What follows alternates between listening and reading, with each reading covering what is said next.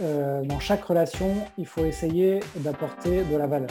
Tu, envoies un mail, tu réponds à un coup de téléphone ou tu appelles quelqu'un. Je dois apporter de la valeur et une expérience positive à mon client.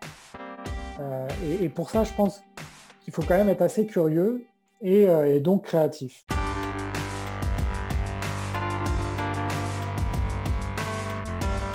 Les racines de la créativité le podcast qui s'adresse aux créateurs de contenu qui veulent développer leur créativité. Je suis Pascal Roby, auteur du livre Pas besoin d'être artiste pour devenir créatif. Bienvenue sur ce nouvel épisode.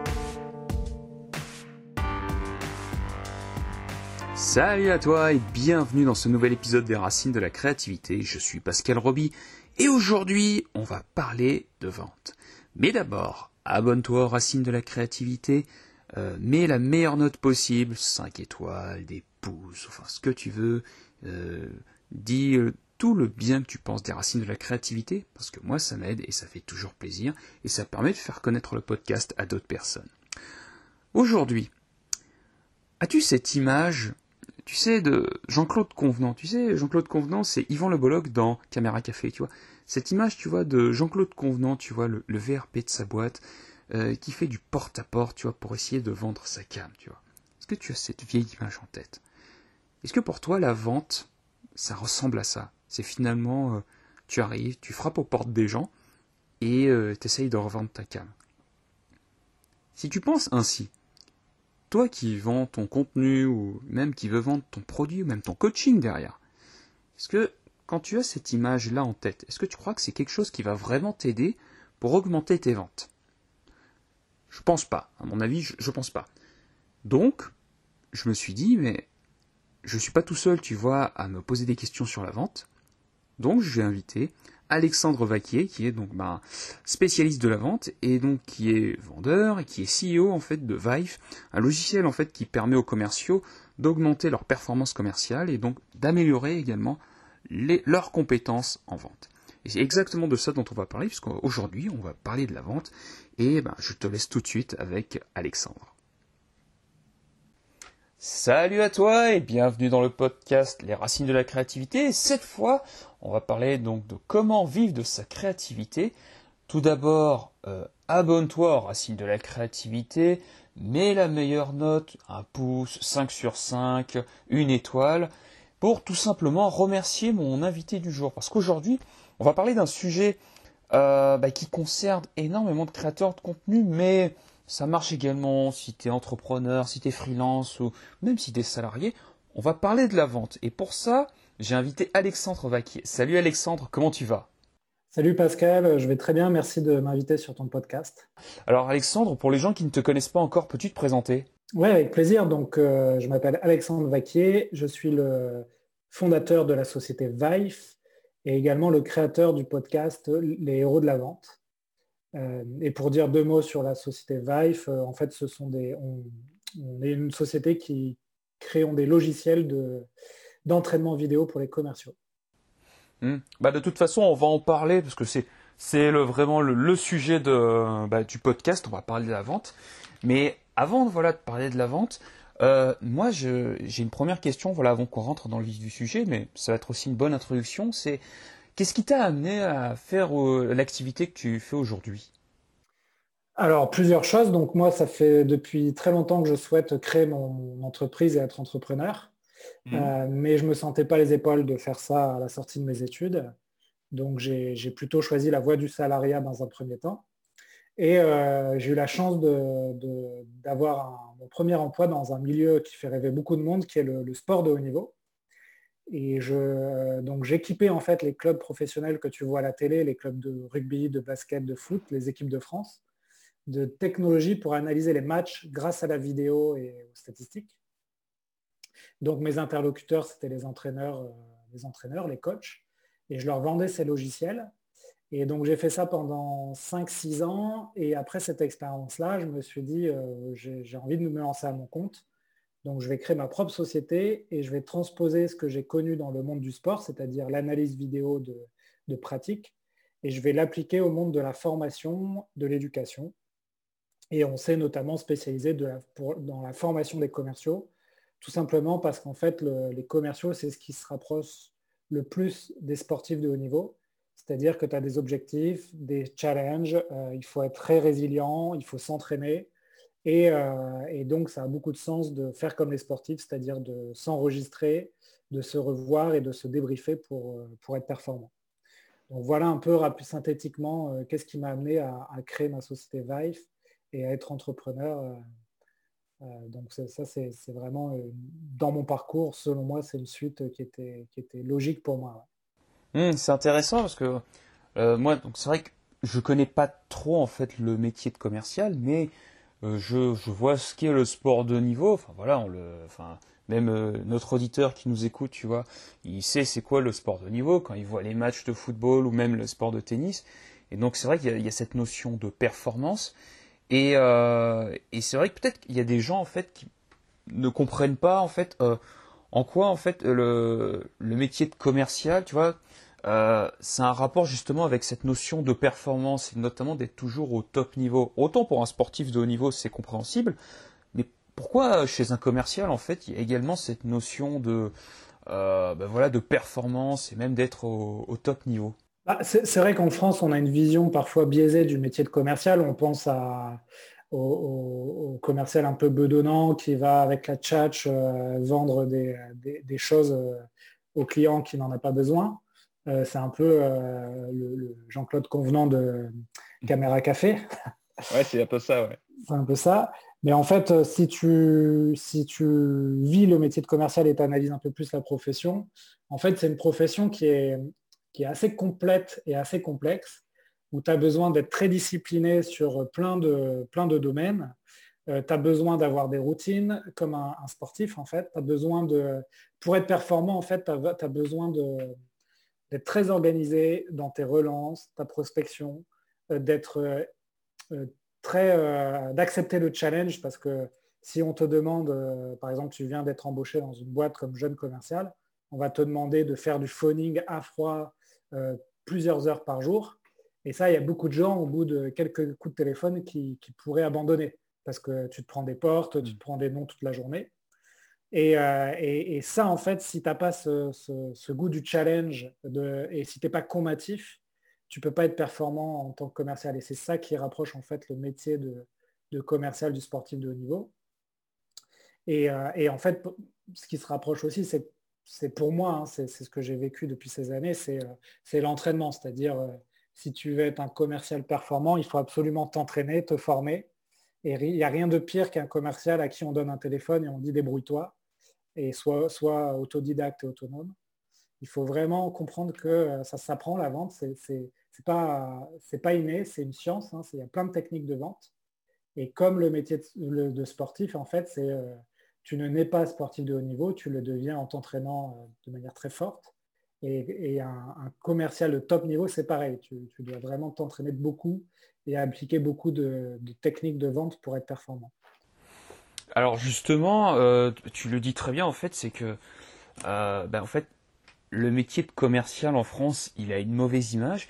Et je me rappelle aussi de statistiques que tu, partageais, ben, notamment dans ton podcast Les héros de la vente. Je mettrai le lien dans les commentaires. Euh, est-ce que tu peux les partager? Parce que j'ai trouvé ça en fait vraiment surprenant, notamment sur la formation en fait des commerciaux. Ouais, alors il y, a plusieurs statistiques que, j'ai en tête, mais celle qui revient que je que je dis le plus souvent dans le podcast, c'est que deux tiers des commerciaux en France euh, maîtrisent mal les fondamentaux de la vente. Donc ça, c'est une statistique qui, vient du cabinet de recrutement euh, Up2.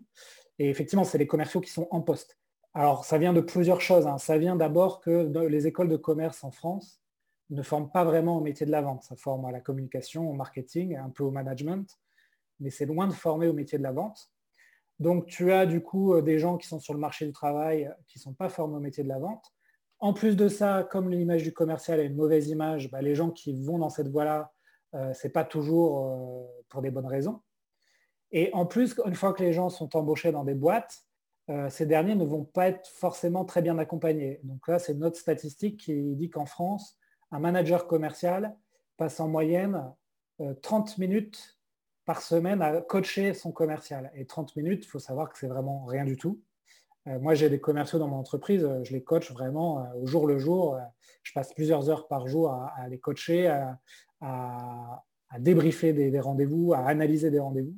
Et ça, c'est vraiment nécessaire si on veut, si on veut être performant. Et donc, ce mauvais accompagnement, cette mauvaise éducation, ça fait que les gens arrivent sur le marché du travail comme commercial et finalement euh, sont dans le dur, ne sont pas très bons.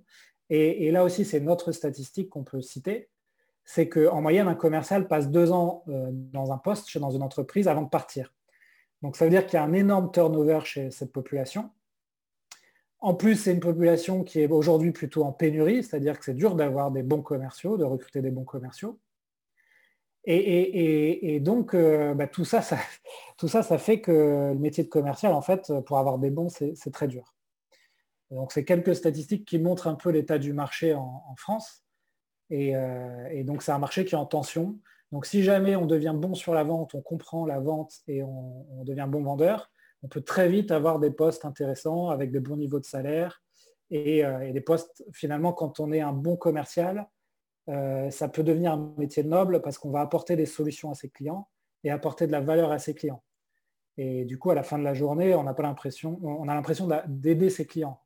En tout cas, quand on est du bon côté de la vente. J'encourage les jeunes à aller sur, dans ce métier-là, hein, qui, est un métier vraiment intéressant. Bah alors justement, euh, moi je vais vraiment poser euh, des questions toutes connes euh, parce que bah, je pense voilà il faut aussi bah, un petit peu bah, démystifier euh, ce mot de la vente. Donc moi la, première question, moi toute conne, je vais poser, mais c'est quoi la vente? Bah, La vente, euh, je ne vais, pas rentrer dans la complexité, mais c'est proposer un service ou un produit qui répond à un besoin chez un client. Donc la vente aujourd'hui, finalement c'est un métier de conseil et d'accompagnement euh, ou quand tu es vendeur, aujourd'hui, tu vas, tu, vas, tu vas aider ton client à prendre, la, à prendre la bonne décision. Alors là, ça s'oppose bien sûr à la vision du commercial qui, qui vendrait père et mère pour vendre son produit et qui arnaquerait son client. Mais euh, pour moi, la vente, c'est ça, c'est euh, accompagner son client à prendre la bonne décision. Et si la bonne décision, c'est de prendre un autre produit que le tien, et eh ben, il faut que tu lui dises. Et, le, fait de faire ça, tu vas créer de la confiance et, tu vas créer aussi ce qu'on appelle le bouche à oreille, qui est sans doute un des leviers les plus euh, performants dans la vente. Et quand quelqu'un euh, conseille ton service à une autre personne, tu peux être sûr que tu vas, euh, clôturer une vente dans 90% des cas. Oui, donc c'est intéressant. Donc en fait, la vente, c'est avant tout en fait ben, beaucoup d'écoute, beaucoup d'empathie, moi de, de, ce que j'entends, et c'est surtout être d'abord, avant d'être vendeur, c'est avant tout d'être un très bon conseiller en fait pour les personnes que tu as en face de toi. C'est ça. Et c'est de plus en plus hein, les, formations euh, sur la vente. On essaye de placer le commercial comme un, conseiller. Ça devient vraiment un métier de conseil, la vente. Mmh, d'accord. Euh, alors, moi, j'ai une autre question très simple, parce que voilà, j'ai des gens qui, écoutent et qui sont pas forcément à l'aise, tu vois, avec cette notion de vente. Alors, toi, c'est vraiment ton, domaine, c'est même, toi, tu as interviewé en plus des spécialistes de, de ton métier. Euh, grosso merdo, hein, pas besoin d'aller dans le détail, mais si on devait expliquer en fait les étapes de la vente, en fait, ce serait quoi? Bah, euh, Si tu prends un cycle de vente, on va dire basique et, classique, euh, la toute première étape, c'est peut-être quelque chose qu'on ne fait pas assez d'ailleurs, euh, qu'on a avant d'aller voir le client, c'est de définir ce que l'on appelle ton persona. Donc c'est un terme un peu technique, un peu marketing. Ton persona, en gros, c'est ta cible idéale. Et donc, il faut savoir définir un persona, c'est-à-dire, OK, qui est la personne idéale pour mon produit? Est-ce que c'est un homme, une femme? Est-ce que c'est quelqu'un qui a entre 30 et 35 ans? Donc l'âge, euh, la, catégorie socio-professionnelle, euh, le poste dans une entreprise. Euh, est-ce que par exemple pour moi c'est mon personnage, tu vois, c'est un directeur commercial qui a une quarantaine d'années, qui travaille dans des entreprises entre 100 et 1000 personnes, et qui, qui manage des équipes et qui a des besoins d'outils pour manager ses équipes. Tu vois, je l'ai fait rapidement, mais en gros, il faut essayer de définir son, sa cible. Une fois que tu as défini ta cible, bah, il faut la contacter. Et donc là, tu as plusieurs euh, moyens et canaux pour contacter ta cible. C'est ce qu'on appelle la prospection. Et donc là, bon, je vais encore utiliser des termes un peu techniques, mais tu as soit la prospection euh, euh, pure qu'on appelle l'outbound. L'outbound, ça veut dire quand tu vas chercher le client, c'est-à-dire ça regroupe le mailing, le phoning. et après, tu as ce qu'on appelle l'inbound, ça veut dire le client va venir à toi. Donc là, c'est plutôt la communication, la pub, le marketing, le contenu, la rédaction de contenu, où les gens vont venir vers toi parce qu'ils ont vu quelque chose d'intéressant dans ton offre. Et, donc là, là aussi, je te, passe un peu les, tous les détails de ces deux termes techniques, outbound et inbound. Mais voilà, il va falloir que tu, à un moment donné, que tu fasses rencontrer ton offre vis-à-vis de ton client. Une fois que tu as fait rencontrer ton offre, tu n'as pas encore fini, il va falloir que euh, bah, tu vendes ta solution. Et là, pour vendre ta solution, bah, il y a plein de techniques de vente, mais tu vas devoir faire des rendez-vous physiques, à distance. Il va falloir que tu fasses des démos. Euh, il va falloir que tu, ensuite, une fois que ta démo est faite, que tu fasses une proposition. Donc là, il y a un travail à faire sur ton, ton budget, ton prix. C'est souvent ce qui est compliqué chez les entrepreneurs qui créent des solutions ou les créateurs de contenu, c'est de définir le bon prix. Donc là, c'est vraiment pas évident. Moi, ce que je conseille de faire, c'est d'itérer, c'est-à-dire d'essayer plusieurs prix et à un moment donné, tu vas trouver le bon prix. Une fois que tu as fait ça, il va falloir rentrer dans la relance. Là aussi, il y a beaucoup de commerciaux qui s'arrêtent à deux relances, alors que dans les statistiques, il faudrait en moyenne huit relances, c'est-à-dire huit interactions avec ton client avant d'aboutir à une vente. Et la majorité des commerciaux, euh, qui donc 80% des commerciaux, s'arrêtent au bout de deux relances et donc euh, ils ne vont pas au bout du cycle de vente. Et donc une fois ensuite que tu as fait ces relances et que la personne a acheté, le travail du commercial n'est pas fini, il faut faire ce qu'on appelle de l'après-vente. Et donc parfois dans certaines sociétés assez costauds, l'après-vente, c'est d'autres personnes qui vont le faire, mais parfois tu es, tout seul ou tu es dans une petite société et l'après-vente, c'est toi qui vas devoir le gérer. Et là aussi, il faut savoir que 90% des commerciaux, une fois que la vente est faite, euh, l'après-vente, ne, ne s'en occupe pas. Or, c'est grâce à l'après-vente que tu vas créer ce qu'on appelle du référol, c'est-à-dire que les clients vont parler de toi, donc le bouche à oreille, et vont t'apporter d'autres clients. Et c'est aussi grâce à l'après-vente que tu vas pouvoir faire ce qu'on appelle de l'upsell, c'est-à-dire que tu vas pouvoir vendre d'autres services et, aussi faire du renouvellement, c'est-à-dire euh, l'année suivante, revendre une autre prestation ou un autre produit. Bon voilà, j'essaie de te résumer très rapidement le, cycle de vente. J'ai peut-être oublié quelques petites étapes, mais grosso euh, merdo, comme tu l'as dit, c'est ça le cycle de vente. Non, mais ça me paraît très bien. Euh, enfin, donc je les ai notés avec moi, donc euh, on, va les reprendre et tu vas me dire si on, a oublié quelque chose. Donc la première étape, en fait, c'est d'abord bah, de bien définir la cible idéale. Ensuite, quand on a défini cette cible idéale, bah, c'est d'aller tout simplement la contacter. Et donc là, il y a deux façons de le faire. Soit on y va en direct, donc euh, avec l'outbound, ce que t'expliquais l'outbound marketing, c'est-à-dire la prospection, les mails ou le téléphone ou bien bah, c'est l'inbound marketing. Et là, bon, ça c'est quelque chose que je connais un peu plus. C'est euh, le, on pourrait appeler ça le social selling. Donc c'est la création de contenu, le, un blog, euh, des vidéos sur YouTube, etc., etc. Ensuite, bah, il y a le. Y a aussi, on peut, on peut aussi ajouter, euh, par exemple, j'en ai pas parlé, mais les événements physiques type les salons ou les webinars euh, voilà, ça c'est des choses aussi qui permettent d'avoir euh, des leads. Euh, là, on fait un podcast. Bah, typiquement, le podcast, c'est un produit d'inbound marketing. Ça peut t'apporter des leads. la chaîne YouTube, etc., etc. Effectivement, là, c'est plus ton sujet. Oui, hein. oui, tout à fait. Mais tout à fait. Hein, mais tu, fais bien de, mettre en fait le podcast dans cet aspect inbound marketing parce que tout à fait. Et c'est pas, on va, va pas trahir un secret, mais c'est aussi comme ça, toi, de ton côté, que tu as aussi bah, te faire connaître aussi ta boîte, c'est à travers ton podcast Les Héros de la Vente. Tout à fait. Euh, moi, c'est vrai que mon podcast Les Héros de la Vente, au, début, je l'ai fait plus pour un désir d'apprendre et, de, et pour le fun. Et aujourd'hui, c'est vraiment un levier marketing pour faire connaître ma société, euh, euh, être un peu un expert sur le sujet et, et que les gens te considèrent comme un expert et ensuite euh, bah, être un levier de lead, ce ce que j'appelle les leads, c'est-à-dire de gens qui vont te contacter en te disant euh, je suis intéressé par votre service ou votre produit. Hmm.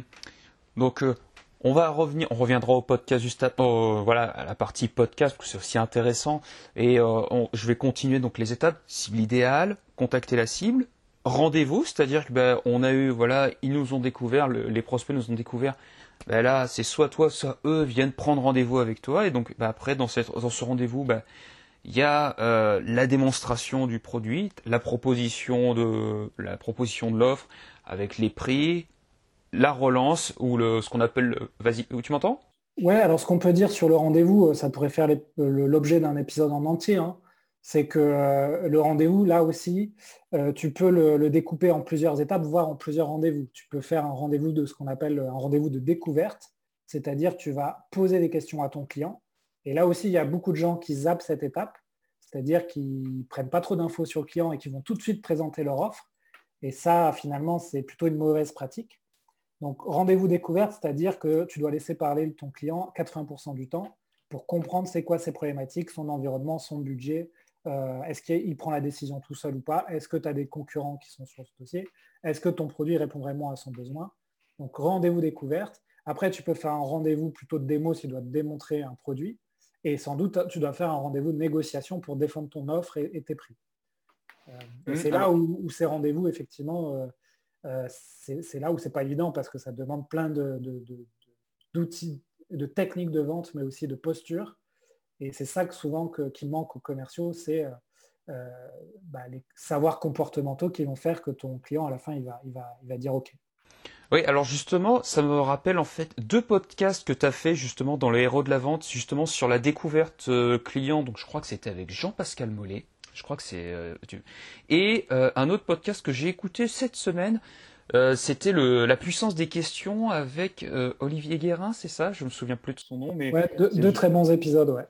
Voilà. Euh, alors, moi, je peux parler de la puissance des questions puisque bon, je suis euh, coach professionnel certifié euh, et, c'est un très bon épisode. L'épisode sur les, questions, c'est un épisode que je conseille parce que donc, je connais pas forcément la vente, mais je connais bien le coaching et honnêtement, moi, la façon dont donc c'est Olivier euh, a parlé des questions. J'ai retrouvé énormément de choses que j'ai apprises en formation de coaching, bah, notamment sur la puissance des questions, la façon de formuler les questions, euh, et puis même aussi sur les silences. En coaching, on appelle ça le silence intérieur, parce que euh, comment on crée ce silence chez un client, c'est quand on lui pose une question puissante. La question puissante, c'est une question qui fait entrer le client en, silence et il va chercher ses propres réponses. Ouais. Et, Ouais, un, des apprentissages, par exemple, que j'ai eu avec ce podcast, notamment, c'est de faire attention quand on pose des questions à un client. C'est pas de faire une liste à l'après-vert avec plein de mitraillets de questions, euh, notamment avec des questions fermées où le client va répondre par oui ou par non. Donc là, il faut faire attention à faire ce qu'on appelle des questions ouvertes. Et pour avoir un moyen mémotechnique, c'est des questions, euh, euh, c'est des questions avec le son Q. Donc quoi, comment, qui, pourquoi. Voilà, c'est ce genre de questions qui sont des questions ouvertes et qui te permettent de faire parler ton client. Ouais, je, alors je confirme, ouais, c'est les questions, enfin, euh, comment, comment il disait? Avec le son Q, enfin voilà, avec le son que, donc les comment, les combien, les qui, les quoi, euh, les quand, ou euh, voilà, enfin, ce genre de questions en fait qui, bah, qui, qui en fait amène le client en fait à développer sa pensée. Ça, en fait, ça vraiment, ça permet au client en fait d'amener sa pensée. Et euh, une autre aussi, bah, on va en rajouter. Hein, donc euh, il y a aussi un truc, euh, c'est souvent on pose des questions. Voilà, on a parlé des questions ouvertes, mais aussi on, pense souvent aussi donc à, par opposition aux questions fermées. Une question fermée, en fait, ça, ça commence souvent par un verbe. Ça aussi, ça m'a beaucoup marqué. Il expliquait qu'en fait, que une question fermée commence souvent par un verbe. Et c'est souvent le est-ce que, ou euh, bah, comme je l'ai fait par exemple au début du podcast, c'est euh, peux-tu te présenter, tu vois, et ça aussi, tu vois, on pourrait dire oui ou non. Tu as été sympa, tu vois, tu, tu m'as tu, m'as gentiment répondu. Mais alors, la technique par rapport au est-ce que, donc c'est une technique de coach, c'est euh, quand vous posez une question qui s'appelle est-ce que, pensez plutôt qu'est-ce que. Et en fait, vous rajoutez le Q là, bah, dont on a parlé là, là il, y a, il y a cinq minutes, c'est le qu'est-ce que. Donc, est-ce que tu peux faire ça? C'est plus ou transforme-le en qu'est-ce que, et en fait ça va changer la dynamique en fait de ta question, et donc forcément bah, ton client, lui, il va aussi être dans une autre dynamique.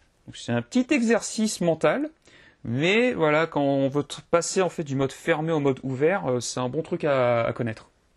Euh, et, donc oui, et donc là aussi, on va aussi parler de, la relance, parce que ben, euh, moi, c'est aussi ce sujet-là, en fait, c'est un sujet qui m'intéresse beaucoup. Et moi, c'est le sujet de la relance. Moi, c'est un sujet que j'ai découvert en fait grâce à Grant Cardone, et on en parlait, on en parlait en off.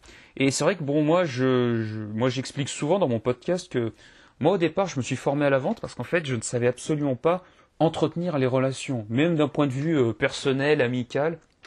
J'étais vraiment nul, tu vois, pour prendre des nouvelles. Et c'est vrai que je me suis demandé quelle, euh, bah, quelle formation pourrait m'aider Et c'est vrai que en fait, quand, quand j'ai vu Grande Cardone parler en fait des techniques donc de follow-up en anglais, donc euh, les follow-up techniques, donc la relance, le suivi, là je me suis dit que ça pourrait m'aider. Et c'est vrai que je me suis tombé sur des statistiques vraiment importantes, et donc bah, on, redonne, on va redonner les statistiques que tu as données, c'est que en fait, pour effectuer une vente, il faut minimum euh, 8 relances, toi, donc selon on va dire les statistiques que tu avais trouvées. Moi, chez Grande Cardone, lui, il expliquait que tu avais 48% des commerciaux, donc ça c'est aux États-Unis, donc toi tu l'avais dit que c'est en France c'est deux relances, mais 48% des commerciaux aux États-Unis ne relancent pas après un premier contact. Et toujours selon ces études, c'est que euh, une vente s'effectue entre le cinquième et le douzième contact. Et donc ça tombe bien parce que toi avec tes huit relances, on est vraiment dans pile poil dans la tranche. Ouais, ouais, mais c'est, ça, ça, doit reprendre un peu les mêmes stats. C'est, vrai que j'ai, du coup, j'ai pas, pas nommé ces stats, mais, l'idée est la même. Quoi. C'est que bah, c'est pas évident de relancer des gens parce que tu as toujours l'impression d'embêter euh, la personne. Mais en fait, ce qui se passe, c'est qu'on est tous abreuvés de contenu et de messages et de mails et de téléphones. Et parfois, tu as quelque chose qui t'intéresse, mais tu, ton cerveau le met de côté en disant c'est pas le bon timing. Et en fait, l'idée de la relance, c'est simplement de tomber au bon moment au bon endroit et euh, de, que, de, laisser à ton prospect euh, la possibilité de bah, te répondre plus tard en fait. Et parce que parce que c'est humain, hein. moi je fais pareil, euh, des fois je reçois des mails, je ne réponds pas ou je n'ai pas le temps de les lire, je les supprime, je les archive, etc. Mais si la personne me relance 5, 6, 7, 8 fois, à un moment donné, je vais peut-être me dire, ah oui, c'est vrai, il faut que je réponde à lui, d'autant plus que c'est intéressant ce qu'il me dit. Il faut toujours essayer de se mettre à la place de la personne que tu veux contacter. Hmm. Alors moi, alors mon expérience personnelle, moi il se trouve que je fais du mailing quotidien, donc euh, il se trouve que voilà, euh, moi c'est ma manière à moi en fait de que pour que mon prospect en fait pense régulièrement à moi. Moi j'envoie souvent du mailing quotidien, mais c'est pas du mailing en mode bois, genre acheter acheter. C'est vrai que moi je suis plus du genre à apporter de la valeur, à aider mon euh, mes abonnés, et, et donc c'est vrai que enfin c'est des techniques moi que je connaissais ben, via moi la création de contenu, via le mailing, et, et c'est vrai que quand tu le, quand je l'ai pensé en fait sous l'angle vente et quand je l'ai pensé en fait euh, sous l'angle ben, euh, suivi relance, là le mailing quotidien en fait il a pris une autre, euh, une autre importance pour moi. C'est-à-dire que non seulement tu vois bon ben, je fais du mailing quotidien et j'aide mes abonnés, mais en plus de cela chez moi, le mailing quotidien, il a aussi un, vrai rôle en fait de création de relations de confiance. Enfin, c'est même pas une création parce que la, la, relation elle est déjà créée quand les gens viennent s'abonner chez moi, mais plutôt d'entretenir la relation et de, ben, en fait, d'augmenter le, bah ouais, la, le niveau de, confiance, d'intimité entre ben, mes abonnés et moi. Ce qui fait que quand je vais proposer un produit, ben, en fait, ça va être beaucoup plus simple pour eux de, de venir acheter en fait ce que je propose. En fait, quand tu fais un mailing euh, comme tu le fais, ou un podcast, ou un, contenu qui est assez régulier, euh, tu fais euh, ce que tu as dit, hein, tu établis une relation de confiance. Les Américains, ils appellent ça du nurturing. Et en fait, ah ça, c'est une pratique pour les commerciaux qui, est de dire, en fait, bon, tu contactes un prospect, peut-être que tu vas même aller jusqu'à la démo et, lui faire une démo, etc. Mais peut-être qu'il est intéressé par ton offre, mais pas en ce moment. Et donc, ce n'est pas parce qu'il va te dire, euh, aujourd'hui, je n'achète pas, que demain, il ne va pas acheter. Et donc, l'idée, c'est de se dire, bon, bah, celui-là, il n'est pas mûr, en fait. Donc, je le mets dans une boucle de nurturing, c'est-à-dire euh, bah, une chaîne d'email ou, euh, où tu l'abonnes à à ton podcast, etc. Alors c'est mieux s'il le fait lui-même, mais bon, euh, si tu as eu une interaction avec lui, tu peux l'ajouter manuellement. Et, le fait de lui envoyer toujours des news, etc., bah, tu te rappelles à son beau souvenir. Et à un moment donné, il va se rappeler de ton service et va dire, bon, en fait, aujourd'hui, c'est le bon timing. Enfin, ça, c'est l'idée du nurturing. Et tu peux sans doute faire des ventes grâce à cette pratique. Hmm, c'est intéressant, ouais, cette idée de nurturing. C'est, enfin, donc en anglais, ce serait donc si je me souviens bien de la traduction, ça veut dire nourrir en fait. C'est vraiment nourrir le le, bah, le prospect. Et c'est euh, c'est vraiment intéressant. Alors Grant Cardone, lui, il est il est encore plus fou parce que lui, il a une séquence email qui qui peut tourner jusqu'à un an si la personne lui répond pas. Et euh, ouais, alors lui, il, il est, mais en fait, il a bêta testé à fond. Hein, donc, euh, il a des séquences en fait. C'est que si la personne ne répond pas, il fait, bah, c'est pas grave. Il a plusieurs façons en fait de, de relancer et qui sont en plus, je trouve très intelligentes. Ça peut être soit par un texto, soit par un appel téléphonique, soit une visite, un webinaire, une invitation à un événement, des cadeaux.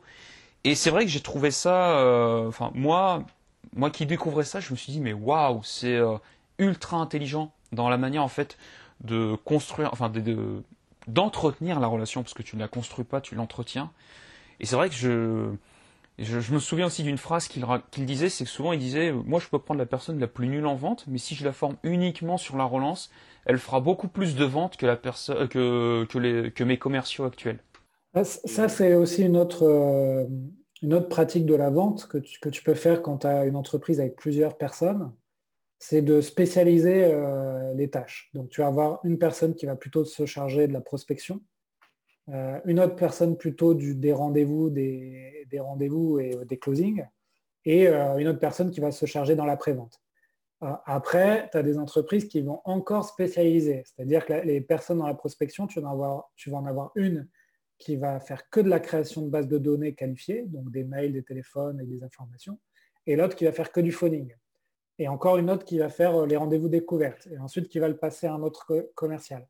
Ça, c'est l'extrême spécialisation que tu peux retrouver dans des entreprises à forte croissance qui doivent traiter énormément de, leads et, qui, ça permet d'avoir des, gens qui sont très bons sur leur sujet. Ah ouais, en effet, ouais, c'est euh, euh, assez impressionnant en fait de découper en fait à ce niveau-là en fait pour, pour augmenter en fait la puissance commerciale. Et après, euh, pour euh, reprendre ce que tu disais sur Grande Cardone, c'est vrai que les Américains, ils, ont plusieurs années d'avance sur nous, hein, sur la vente, mais aussi sur le marketing. Et là aussi pour plusieurs raisons, mais euh, là-bas, par exemple, aux États-Unis, la fonction de vendeur, de, sales, qu'ils appellent les sales, elle est, elle, est très, elle est très mise en avant. C'est-à-dire que c'est un peu les stars de l'entreprise. Tu le vois dans la série Silicon Valley, à un moment donné, euh, tu as, le personnage principal qui est un développeur, un geek, il se retrouve à avoir de l'argent dans son entreprise et il se retrouve avec des, commerciaux qui sont en fait des superstars. Et, c'est ce qu'on disait au début, les Français, nous, on a plutôt une image euh, Jean-Claude Convent du commercial, alors qu'aux États-Unis, ils savent très bien que le commercial, c'est ce qui va faire marcher ta boîte. Donc, mm ils ont, poussé, très loin la théorisation de la vente et des techniques de vente, etc. Et donc, tu peux effectivement trouver du super contenu. Alors, tu as cité Grande Cardone, mais il y en a, a d'autres. Il y en a plein. Euh, euh, euh, moi, il y a un bouquin que j'adore pour ceux qui peuvent lire en anglais, c'est From Impossible to Inevitable. Alors, c'est plus pour les entreprises de logiciels, mais c'est comment, en gros, passer d'une entreprise où tu as vraiment des difficultés à vendre à une entreprise qui cartonne et, et, qui, marche très bien. Mais ouais, ouais, non, c'est clair qu'ils ont vraiment de l'avance. Puis c'est aussi un peu dans, leur mentalité. Hein. c'est, voilà, on, revient toujours quand même à cette histoire en fait de, mentalité française versus mentalité américaine. Mais, euh, mais ça, aussi, ça explique également le fait que ben le, voilà, il n'y a pas forcément de bons commerciaux en France pour l'instant. Voilà, je, pense que ça, ça, explique en, grand, en partie voilà bah, le, niveau que tu expliquais, voilà que tu partageais par rapport aux commerciaux français.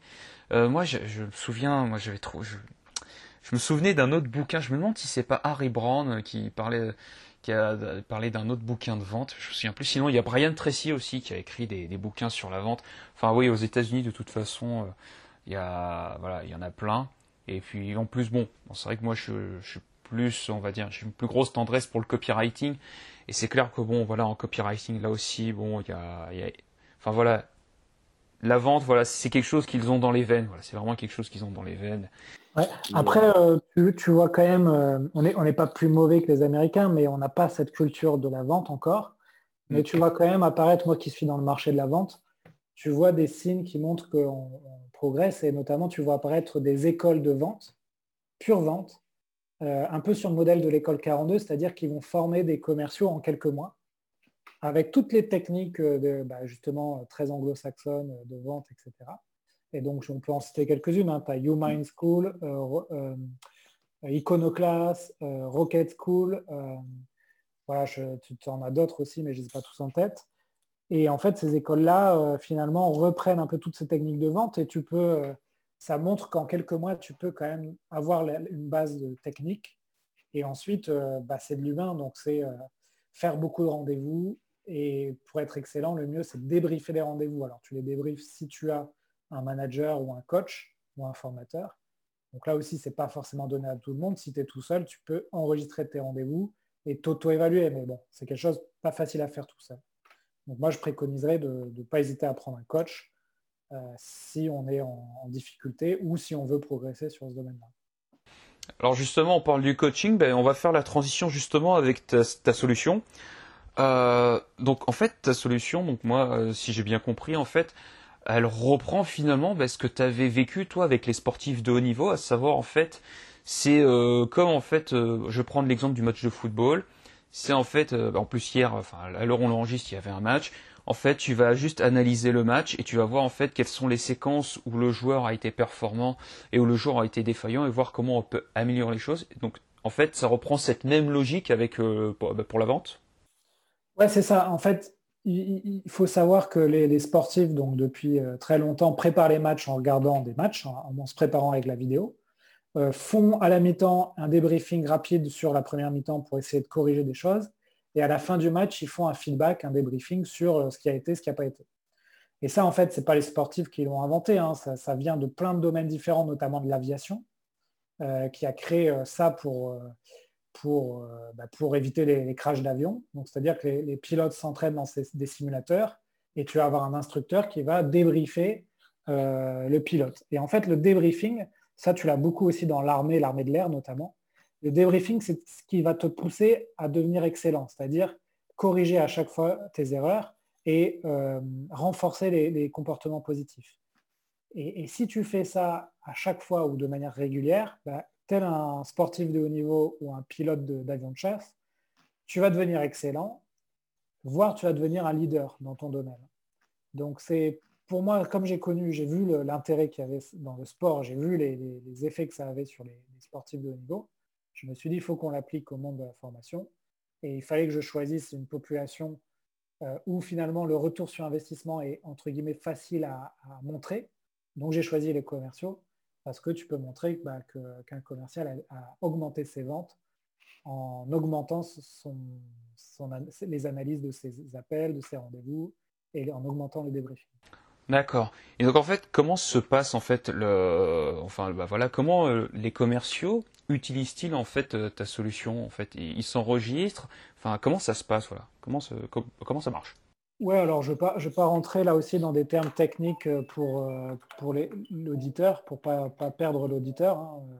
Mais en gros, le commercial va pouvoir enregistrer sa visioconférence ou son appel téléphonique, ou sa formation si c'est une formation avec des mises en situation. Donc il enregistre via notre logiciel sur son ordinateur. Et en direct ou a posteriori, tu as un coach ou un manager qui va analyser avec une grille d'analyse les bonnes pratiques ou les pratiques à corriger et à la fin, tu vas avoir comme dans un logiciel de montage, c'est-à-dire tu vas avoir la vidéo, une timeline avec des marqueurs qui vont te permettre de revoir bah, les actions positives, les actions négatives. Euh, et, en fait, tu vas prendre conscience de là où tu n'es pas bon et là où tu es bon. Et en fait, la prise de conscience, c'est la première étape pour progresser. Mmh, d'accord. Donc, je sais pas euh, si, par exemple, je ne sais pas si toi, tu fais du sport ou un instrument de musique. Oui, tout à fait. je fais du sport et puis je suis guitariste. Donc, bah, guitariste, tu apprends la guitare, bah, on te demande de faire je sais pas, des, gammes, on va te filmer on va te montrer et je peux t'assurer que tu vas progresser plus vite que si on te le dit juste. En fait, la, vidéo et l'image, ça a un impact très fort sur ton, sur ton apprentissage, en fait, sur l'ancrage mémoriel, ce qu'on appelle. Hmm. ouais, alors je confirme pour euh, pour avoir testé en fait bah, cette forme d'apprentissage vidéo et audio. Enfin moi c'était audio et vidéo, mais je le fais donc je l'ai fait pour la guitare, mais je le fais également aussi pour mon podcast. Hein, donc euh, c'est euh, enfin oui oui bah oui forcément tu t'écoutes et tu fais ah ouais non mais il faudrait peut-être que je formule d'une autre manière le ton de la voix. Enfin donc c'est le, le podcast voilà est un formidable outil voilà aussi d'auto apprentissage sur soi. Donc Ouais, le podcast, tu, réécoutes tes épisodes et souvent tu te dis, oulala, là là, je suis pas assez dynamique, euh, je bégaye trop, il euh, faut, vraiment que je, faut vraiment que je donne plus d'énergie. Euh, c'est exactement ça, mais c'est exactement ça. Alors, justement, donc toi, avec ta solution, donc, donc avec ton logiciel, quelles sont les erreurs les plus communes en fait que, enfin, que le, bah, que tu as pu repérer en fait dans, chez les commerciaux? En fait, qu'est-ce que cette, ta solution t'a permis de repérer comme erreur plus commune? Alors, les erreurs les plus communes, euh, c'est souvent le commercial parle trop vite. donne trop d'informations, parle trop, ne gère pas les silences, comme tu disais tout à l'heure. Mm. Des fois, il faut savoir arrêter de parler pour laisser parler le client. on en a parlé aussi, mais les questions fermées, ça revient très souvent. Il faut essayer de poser des questions ouvertes. un truc tout bête aussi, mais que tu retrouves dans le podcast, il faut essayer de, de rythmer le rendez-vous, c'est-à-dire c'est toi qui mènes le rendez-vous, c'est toi qui donnes l'énergie au rendez-vous. Et c'est vrai que des fois, moi ça m'arrive aussi, hein, tu es un peu mou et du coup, bah, c'est le, client qui prend la main et c'est pas toujours très bon. Euh, qu'est-ce que tu as d'autre? Ah oui, euh, oublier à un moment donné euh, de ne pas voir les ouvertures, c'est-à-dire à un moment donné, le client te donne une ouverture pour soit caler un rendez-vous, soit pour bah, finalement pour clôturer la vente et tu la vois pas et tu recontinues à dire des arguments pour ton logiciel. Et des fois, quand tu parles trop, bah, c'est pas bon. C'est-à-dire la vente, des fois, il faut savoir s'arrêter et, pas aller plus loin. Donc ça, ça arrive aussi souvent. voilà un peu les, erreurs qui, reviennent souvent. Hein. Est-ce que j'en ai d'autres en tête? Bah, ça fait déjà pas mal. non, c'est déjà pas mal. Hein. Honnêtement, c'est vraiment pas mal. Euh, ça me rappelle également, je suis désolé de répéter Grande Cardone, mais c'est vrai que c'est celui que j'ai vraiment le plus étudié. Mais il dit quand même cette phrase, moi, qui m'a beaucoup marqué, et ça va revenir aussi par rapport à ce qu'on disait tout à l'heure, c'est que celui qui euh, dirige, enfin, qui pose les questions, en fait, dirige l'entretien. Et c'est extrêmement, c'est en fait, c'est très très vrai en fait. Euh, par rapport à ce que tu disais, par rapport aux erreurs, notamment aux questions fermées, mais c'est vrai que celui en fait qui pose les questions dirige l'entretien. ouais, et puis il faut pas penser que, que, parce que tu poses des questions, euh, le prospect va, trouver que tu es, euh, enfin, que, que es bête ou que tu connais rien. Ou... En fait, quand tu poses des questions, il y a un phénomène psychologique qui s'opère, c'est que tu peux passer pour un expert aussi. Parce qu'en gros, tu cherches l'information. Et c'est souvent ce qui se passe dans les podcasts, c'est-à-dire souvent, l'intervieweur peut passer plus pour un expert que son interviewé. Et, tu vois, typiquement, bah, moi je fais un podcast sur la vente. Je pense que beaucoup de gens euh, bah, me perçoivent comme un expert de la vente. Pourtant, je fais que poser des questions. C'est vrai, je, t'avoue que c'est vrai. Euh, alors, pour l'avoir vécu de mon côté, je, euh, moi, je, fais des podcasts régulièrement, et puis en plus, moi derrière, j'ai écrit un livre. Et euh, livre plus podcast, je, t'avoue que ça, fait un bon cocktail en fait pour passer pour l'expert, alors que en fait, non, justement, en fait, tu, poses plus de questions, tu cherches voilà, en fait, des réponses, toi, à tes propres questions personnelles. Et, et, justement, on va faire justement la transition avec le podcast, on en parle souvent. moi, ce que j'entends, c'est qu'en fait, tu l'as dit au départ, le podcast, Bon, certes, il te fait, voilà, ça, te fait de la pub pour ton entreprise. Tu l'as fait au départ pour le fun, mais euh, ce que j'entends également, c'est que c'est également aussi euh, une forme de formation en fait. C'est une formation continue pour toi le podcast, j'ai l'impression. Ouais, moi j'appelle ça des mini masterclass. Et je me dis, euh, même si demain j'ai que 10 personnes qui écoutent mon podcast, bon, ce qui n'est pas le cas, hein, mais, mais, au moins moi j'aurais appris quelque chose en parlant une heure avec une personne. Et, donc ça, faut, pour le coup, le podcast, c'est intéressant parce que par rapport à la vidéo YouTube, c'est un format qui te permet d'aller euh, de faire des formats longs. Donc tu vas souvent très loin dans la discussion. Et, euh, ça, enfin, moi, c'est un format que, j'affectionne particulièrement. Et en plus, c'est un format où tu n'as pas encore trop de concurrence. Donc si tu as des auditeurs qui, se posent la question de créer un podcast, euh, il faut, vous pouvez y aller.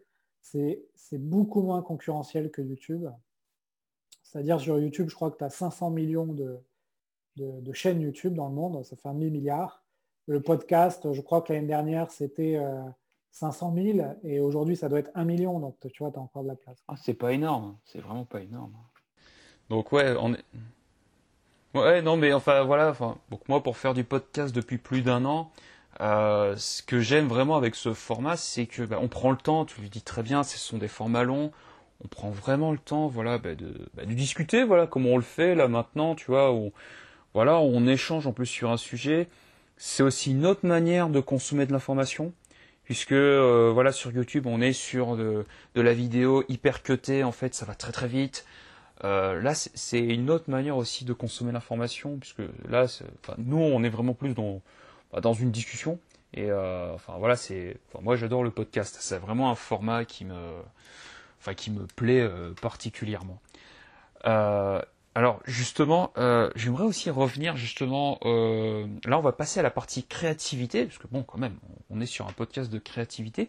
Est-ce que euh, comment tu perçois la créativité, toi, dans la vente? Alors, moi, souvent, ce que je dis dans la vente, c'est dans chaque relation, il faut essayer d'apporter de la valeur. C'est-à-dire, tu, tu envoies un mail, tu réponds à un coup de téléphone ou tu appelles quelqu'un faut essayer à un moment donné de, se dire euh, je dois apporter de la valeur et une expérience positive à mon client. Et, il faut essayer de ne pas faire les choses de manière, euh, tu sais, euh, routinière en disant bon, bah, j'ai fait mon, rendez-vous, j'ai fait mon mail, ma journée est finie. Et, pour faire ça, je pense que du coup, il faut être assez créatif. Donc, il faut chercher bah, le, bon contenu qui va intéresser ton prospect, la, nouvelle que tu as suivi de l'entreprise de ton prospect qui va montrer que tu t'intéresses à lui.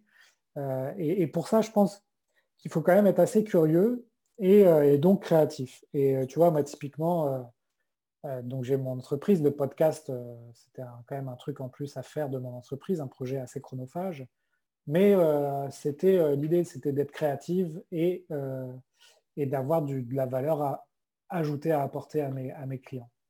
Euh, et, donc voilà, je pense que je peux, je peux le définir comme ça.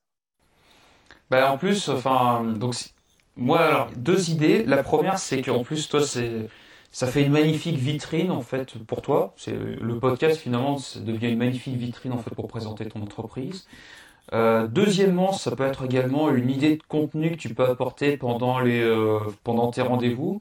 En plus sur des sujets précis. En plus toi, comme tu es sur la vente et que tu vends à des commerciaux, euh, si en plus pendant ton rendez-vous, voilà, on parle d'un sujet qui a été traité dans ton podcast, toi tu peux dire, bah, écoutez, j'en ai parlé avec un expert sur le sujet, et là c'est clair, bah, c'est, euh, bah, t'apportes en fait une réponse, même de la valeur pour ton prospect.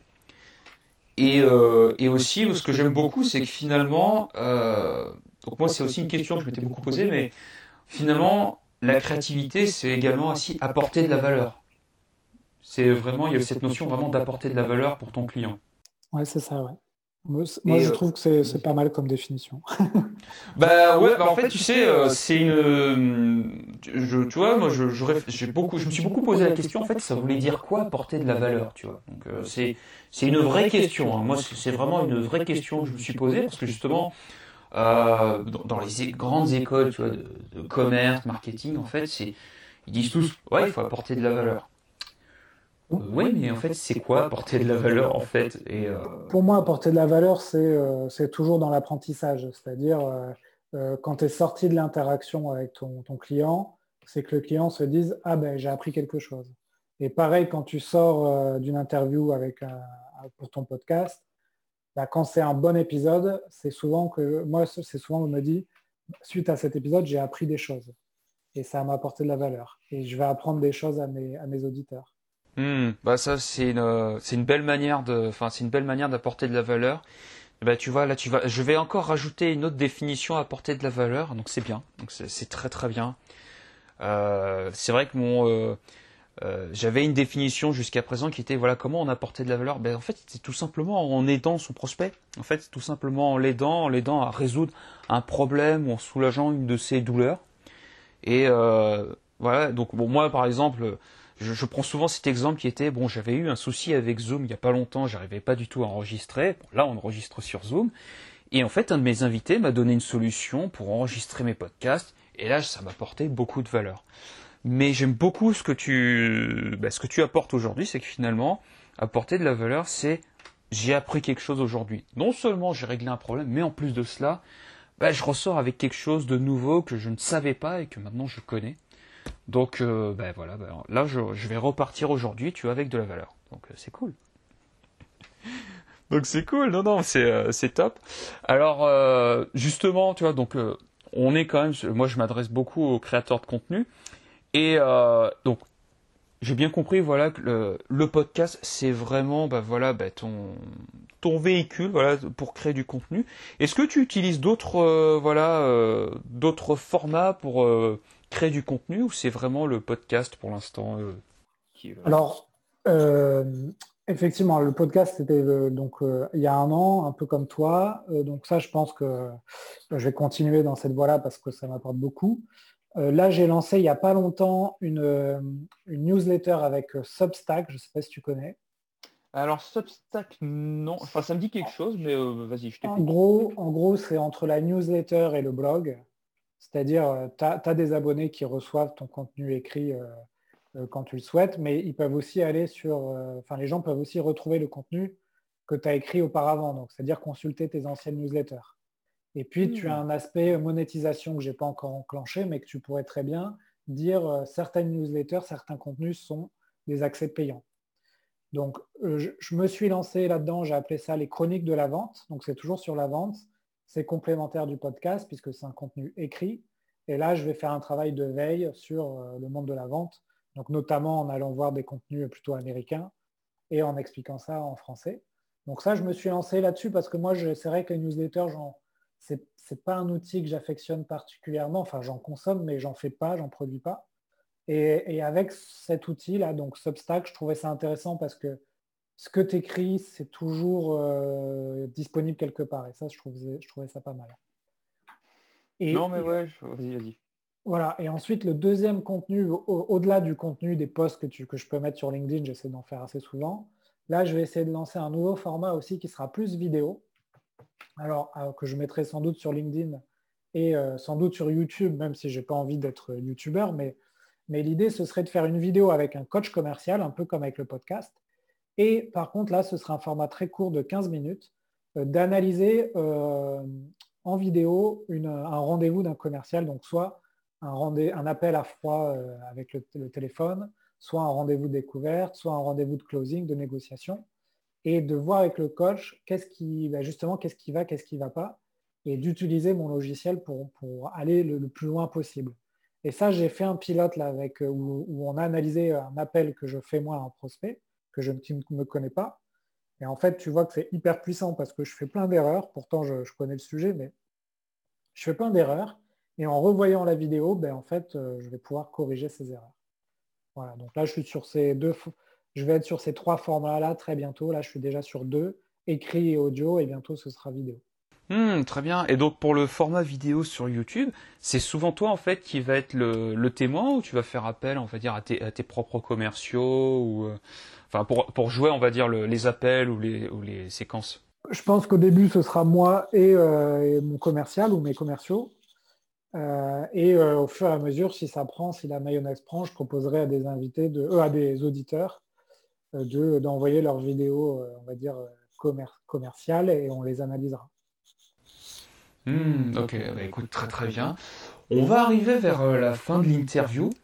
Et, et, donc normalement, je pose souvent cette question, tu vois, bon, pour quelle création as-tu envie d'être reconnu? Mais bon, je pense que voilà, je pense que ton logiciel c'est déjà pas mal. Mais là, j'ai une autre question par rapport à toi.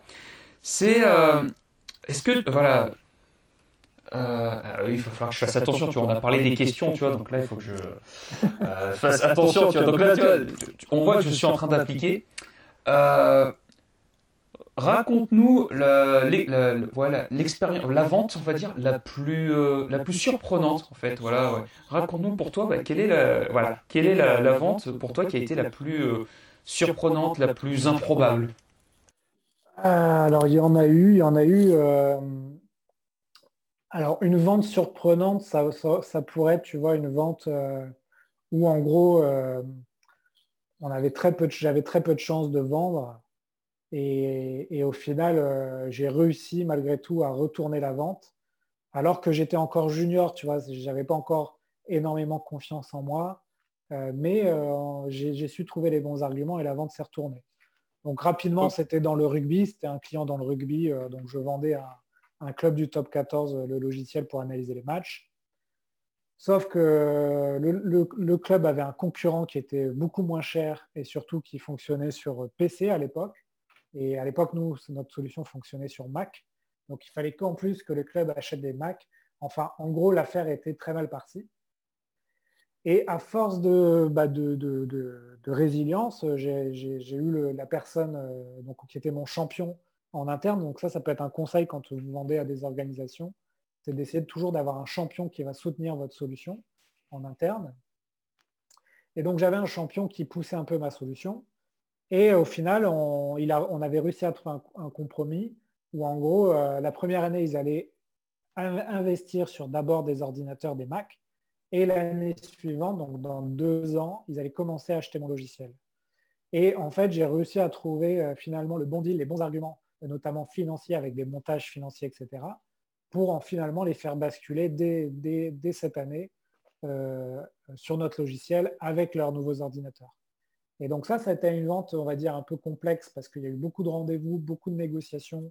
Plusieurs fois, il y a eu des noms, on s'écrira plus tard euh, parce qu'on investira en plusieurs temps sur le matériel et le logiciel. Et tu vois, euh, ça m'a appris que finalement, bah, si tu fais plusieurs rendez-vous, si tu respectes des... des tu prépares tes rendez-vous, tu, tu, trouves des solutions à ton, à ton client, c'est-à-dire là, c'était des solutions notamment financières euh, et ben en fait, euh, c'est ça la vente, c'est tu peux euh, conseiller le client parce que du coup, il a changé tout de suite son, ses solutions et il a été très content au final parce que mmh. notre solution était plus rapide, mieux, elle marchait mieux, etc. Et en fait, j'ai fait beaucoup de conseils. Je ne les ai pas forcés à acheter ma solution, mais je leur ai conseillé, par exemple, sur la méthode de, financement d'ordinateur. De, Ils pouvaient faire du leasing pour que ça coûte moins cher et payer par mois. Euh, sur, le logiciel, tu vois, euh, comment financer le logiciel, etc. etc. Donc voilà mm. une vente qui m'a marqué, euh, non pas parce qu'elle était surprenante, mais parce que si elle était surprenante, parce que j'étais quand même junior et j'ai vu que je pouvais hein, influencer quelqu'un pour, pour changer son, finalement son choix initial. Mm. Et ça s'est étalé sur combien de temps en fait cette vente? Bah Après, nous, on avait la chance de, de, vendre des solutions qui étaient donc annuelles et qui se renouvelaient qui se renouvelait euh, chaque année. Et ça, tu vois, c'est un client que j'ai dû avoir en 2013-2014 et qui est toujours client de la société. Donc ça fait six ans qu'il est équipé et qui est très content et, euh, et qui renouvelle. Quoi. Hmm. Non, ce que je voulais dire, c'est en fait, tu as mis combien de temps en fait entre le moment où tu l'as rencontré et le moment en fait où il a où il a décidé en fait euh, d'avoir ta solution? Oui, alors ça c'est une question intéressante, c'est le cycle de vente. Euh, bien mm. sûr, le cycle de vente va dépendre de beaucoup de choses, hein, du, ta typologie de client, du prix de tes solutions, etc. Euh, nous, à l'époque, c'était quand même des cycles de vente assez longs, hein, euh, entre six mois et neuf mois, tout simplement parce qu'on rencontrait souvent les clubs pendant l'intersaison, c'est-à-dire, alors pendant la saison souvent, et ils prenaient leurs décisions à, la fin de la saison, c'est-à-dire par exemple, pour le rugby, euh, tu vois, ils finissent leur saison, je ne sais plus, euh, en, mai-juin et euh, ils recommencent en août. Donc, ils prennent leur décision en juillet. Donc, en fait, tu fais un travail toute l'année pour qu'en juillet, ils prennent la bonne décision. Et si tu loupes le coche, eh ben, souvent, il faudrait attendre une année pour revendre l'année prochaine. Hmm. Donc, cycle de vente quand même assez long, pas toujours facile, hein, puisque c'est des cycles de vente complexes.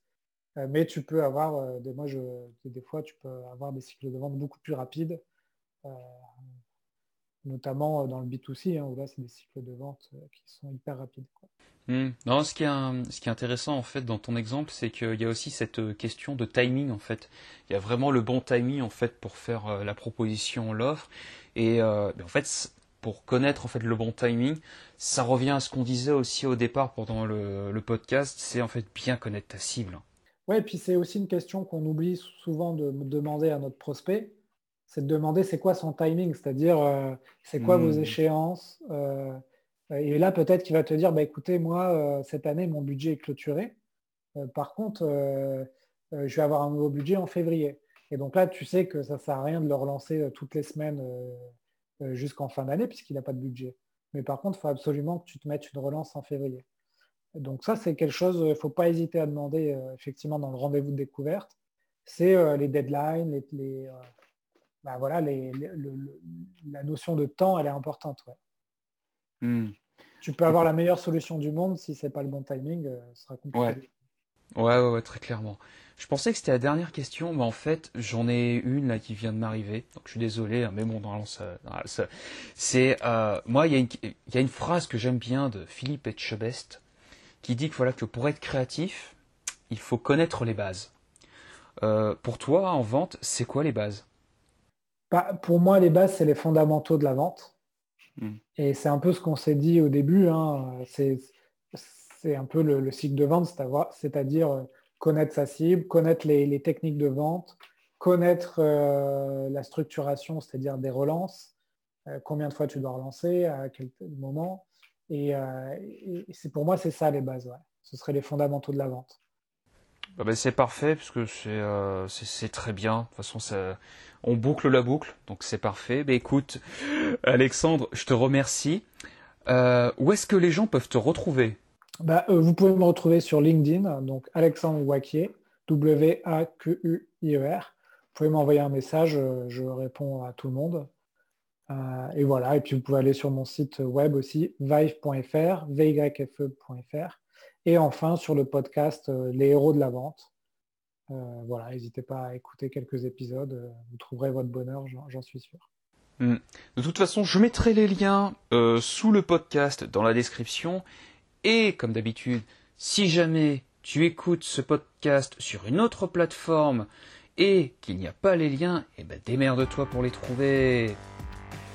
Alex... Alexandre, je te dis merci. Ouais, merci Pascal de l'invitation. Ouais, c'était cool. Et quant à nous, on se retrouve la semaine prochaine pour un nouveau podcast et demain matin dans ta boîte mail. Je te dis à plus tard. Salut